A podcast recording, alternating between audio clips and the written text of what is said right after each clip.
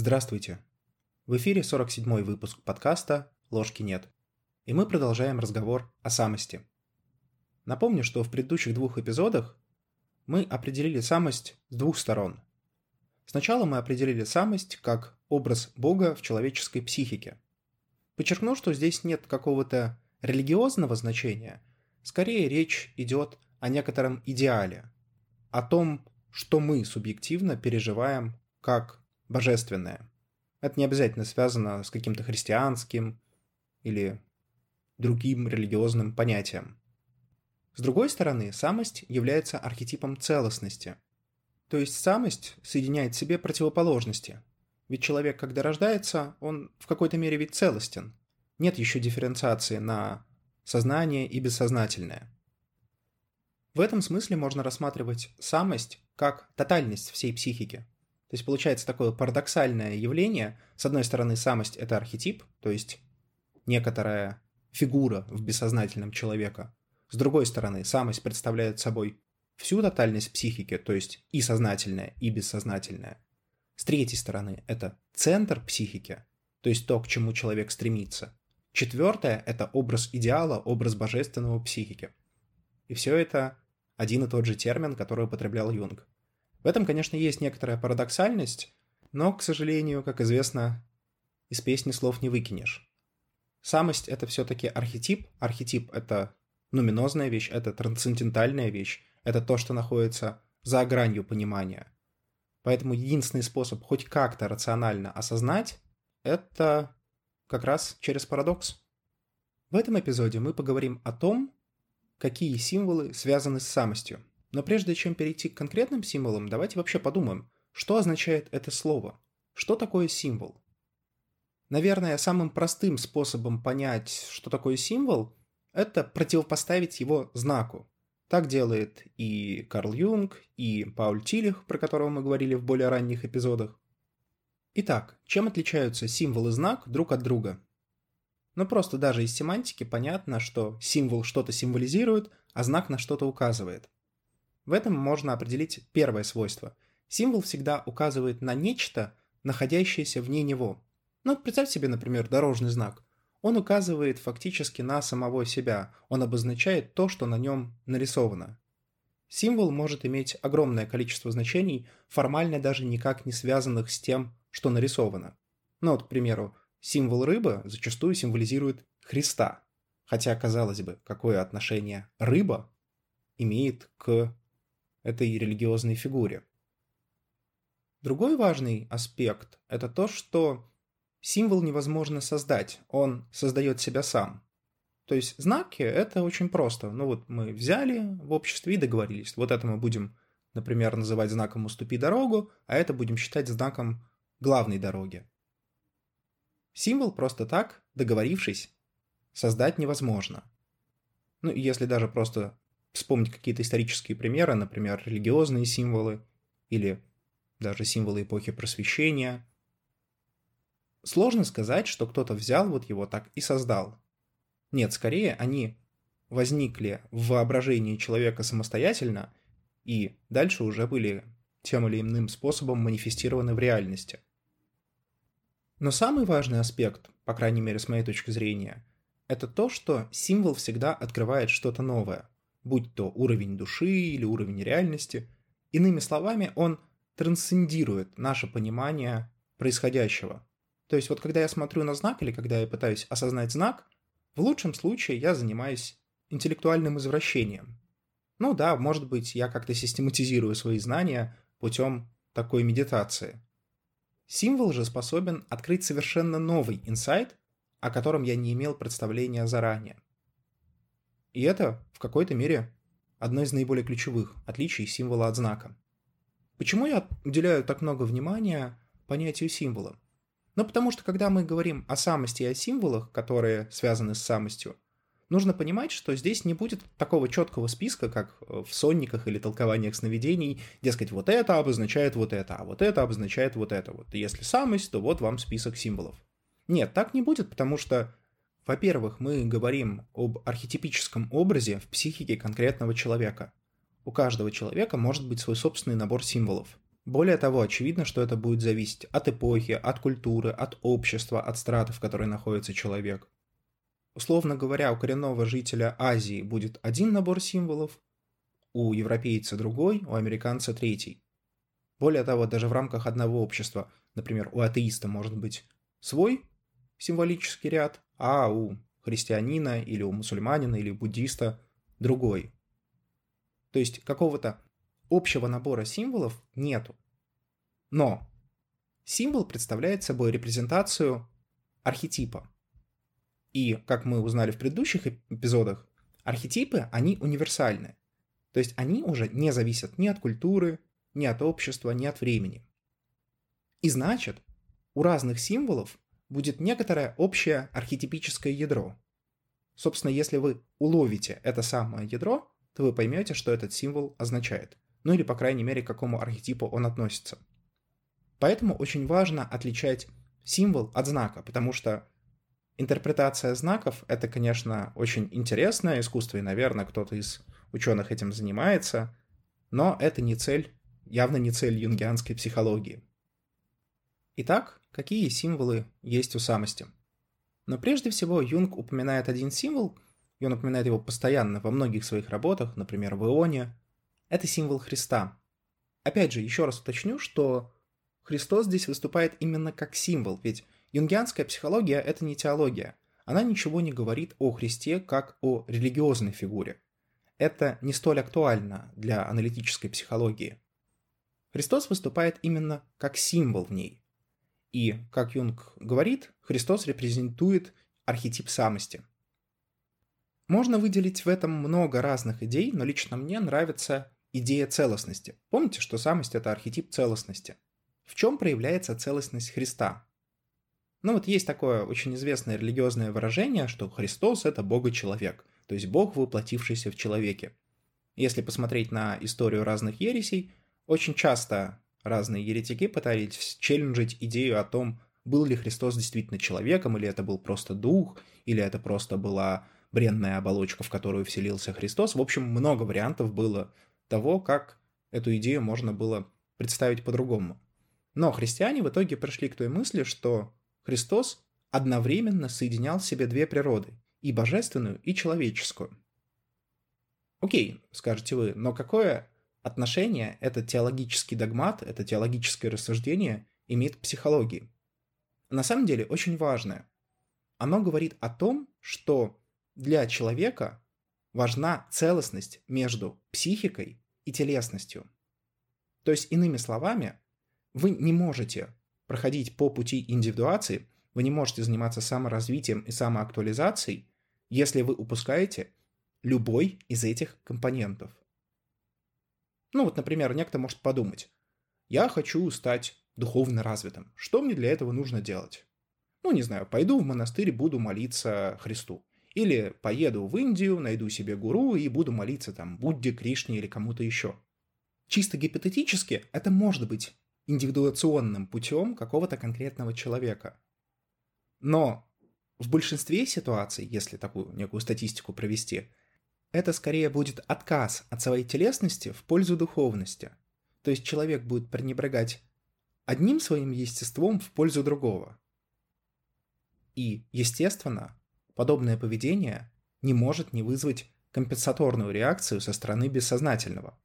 Ну, как минимум в данном случае со стороны тени, но скорее всего еще и анимы или анимуса. То есть логика Христа как символа самости заключается в том, что человек это такое очень сложное существо.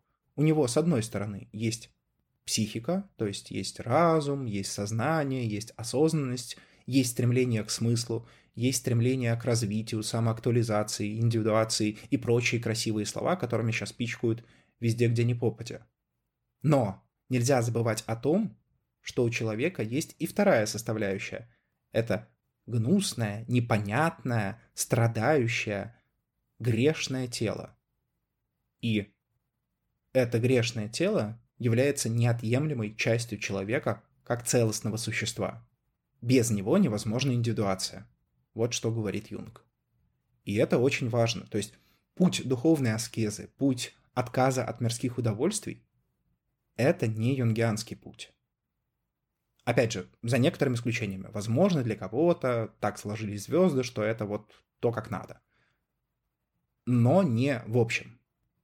Интересно, что буквально недавно я читал Роберта Фрейджера, это известный психолог, ну, известный в узких кругах, который написал неплохой учебник по теории личности и сделал этакой реверанс в сторону религиозности и написал несколько глав про разные религиозные течения и что они говорят о личности. И в частности, там был и дзен-буддизм, и суфизм, и даже теософия. Но вот что интересно, в каждом из этих направлений он проанализировал не только исходные какие-то работы, но и современные исследования по тематике. А вывод, вывод-то был один. О том, что каждое из этих учений в той или иной форме говорит о том, что отказ от телесности – это не есть благо – это либо нейтральная вещь, либо вообще зло. Потому что вот, например, у меня какое-то время назад было некоторое предубеждение, что буддизм и дзен-буддизм — это такие вот интересные религиозные направления, где надо понять, что мир — это иллюзия, и что в этом нет никакого смысла, и даже в самом вопросе о том, что нету смысла, нет никакого смысла, ну и так далее. Вот, в общем, вот такая вот цепочка. Сиди себе под деревом бодхи и просветляйся. Вот что интересно — Такое рассуждение ведет как раз к принципу отказа от телесности. И это очень опасное направление не только с юнгианской точки зрения, о которой мы поговорили до, но и с позиции вот этих перечисленных течений. Как минимум, по мнению Фрейджера.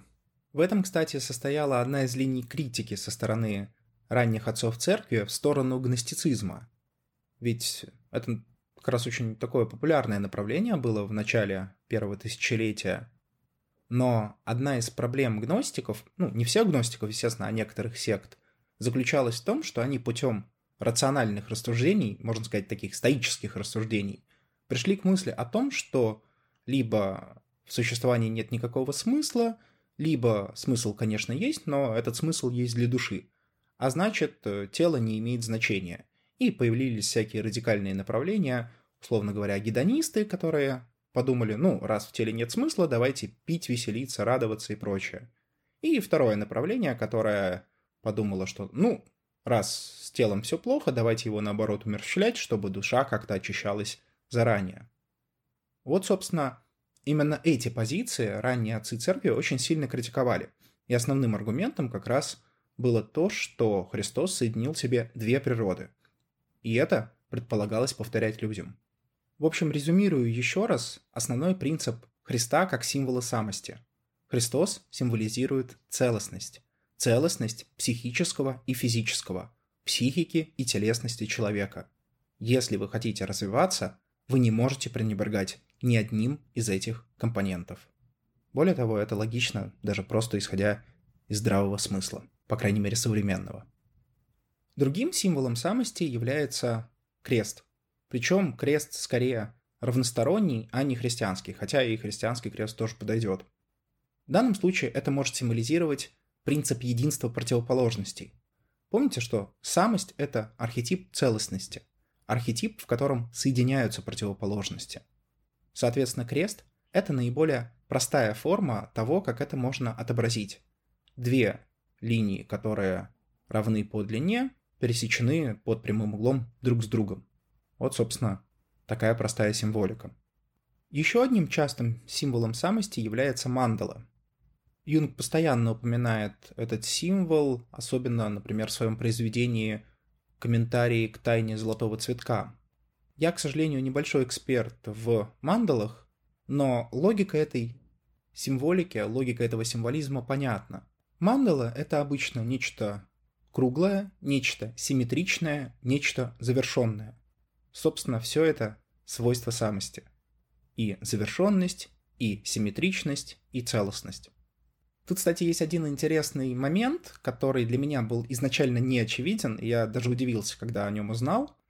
Если самость появляется в активном воображении или во снах, то это не означает, что у вас закончился процесс интеграции каких-то противоположностей.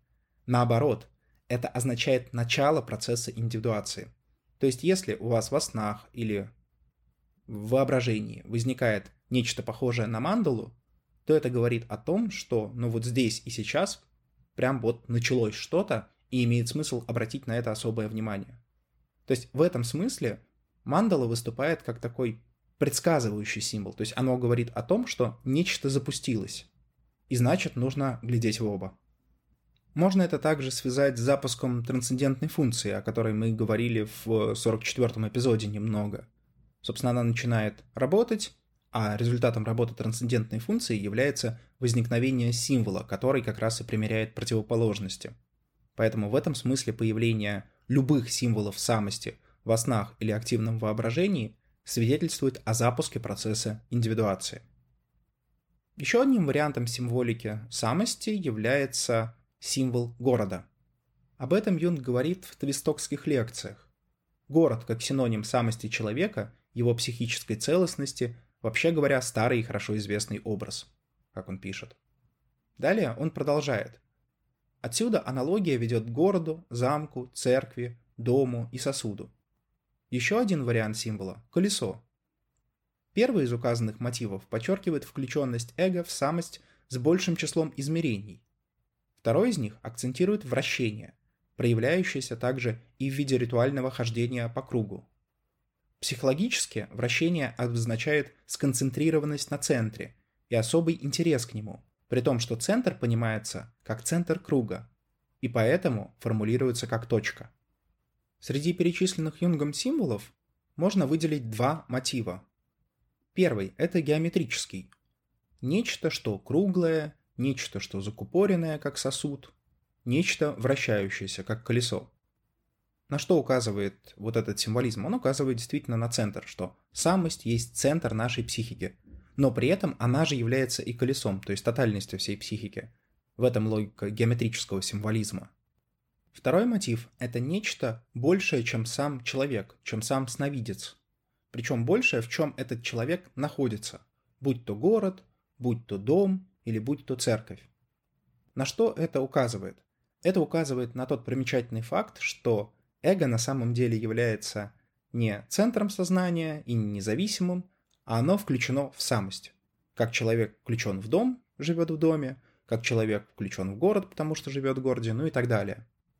В какой-то мере, наверное, здесь можно еще говорить о некой организационной функции, ну потому что и город, и дом – это такие упорядоченные структуры, где происходит жизнь.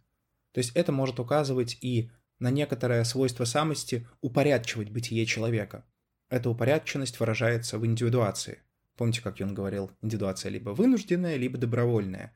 Вот, соответственно, и дом, и церковь, и город указывают на то, что, с одной стороны, у эго есть свобода перемещаться, но, к сожалению, только в том пространстве, которое представлено, будь то дом или город. Ну и еще одним распространенным символом самости являются антропоморфные фигуры. Юнг про это пишет следующее. Это либо бог, либо богоподобное человеческое существо, князь, священник, великий человек, историческая личность, возлюбленный отец, обожаемый пример и образец, преуспевающий старший брат. Короче говоря, фигура, выходящая за рамки эго-личности сновидца. Соответствующие персонажи женского пола присутствуют и в психологии женщины. Мария Луиза фон Франц здесь уже уточняет, что в сновидениях женщин этот центр обычно олицетворяется верховным женским образом – священнослужительницей, волшебницей, матерью-землей или богиней природы и любви. У мужчин, пишет она, он проявляется как человек, посвящающий в тайные образы, или их хранитель, индийский гуру, мудрый старец, дух природы и так далее. Вот здесь уже есть некоторая опасность двоякого толкования, потому что, как мы знаем, фигуры, которые появляются в сновидениях и активном воображении, могут ассоциироваться с разными архетипическими образами и архетипами.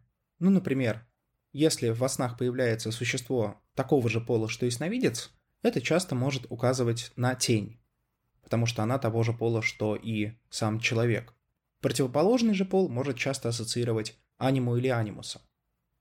Поэтому вот здесь Юнг это очень так вскользь подчеркивает, но это очень важный аспект, что тот антропоморфный образ, который появляется, он должен выходить за рамки эго-личности сновидца. То есть это не должна быть какая-то компенсаторная реакция. Это не должно быть нечто, что в эго должно быть, но отсутствует по причине однобокости позиции. То есть не то, чего вам не хватает, а скорее то, что будет являться следующим этапом развития. Поэтому в этом плане образы мудрого старца, гуру, богов и богинь, они более логичны, потому что, ну, мы сразу понимаем, где мы, а где вот эти все существа. Хотя в то же время, как верно отмечает Юнг, это может быть и образ, например, старшего брата или образ отца. Опять же, важно не перепутать с архетипом отца. Мне кажется, что здесь вот уже дифференциация достаточно сложный процесс, ну, просто потому что не всегда это очевидно.